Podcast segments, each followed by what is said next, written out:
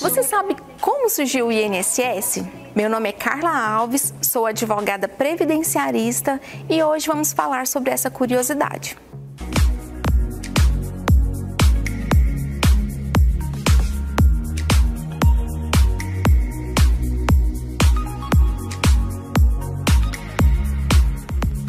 1977 foi criado o SIMPAS, Sistema Nacional de Previdência Social, que englobava a DataPrev, o INAMPS e também o INPS e o IAPAS. Quem nunca ouviu falar do INAMPS? Vou para a fila do INAMPS.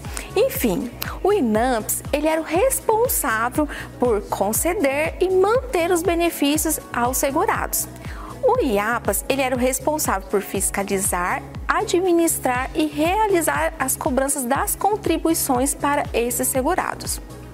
Esses dois institutos, em 1990, eles foram fundidos, eles foram juntados e aí deu origem ao INSS. Então, o INSS desde então passou a ser o responsável tanto pela cobrança, fiscalização e administração das contribuições previdenciárias e também pela concessão e manutenção desses benefícios aos segurados. E permaneceu assim até em 2007, quando teve uma reforma tributária e aí as cobranças das contribuições, a fiscalização e administração passou a ser da Secretaria da Receita Federal. E aí o INSS voltou a apenas a ficar por conta de conceder e manter os benefícios aos segurados e permanece assim até os dias de hoje.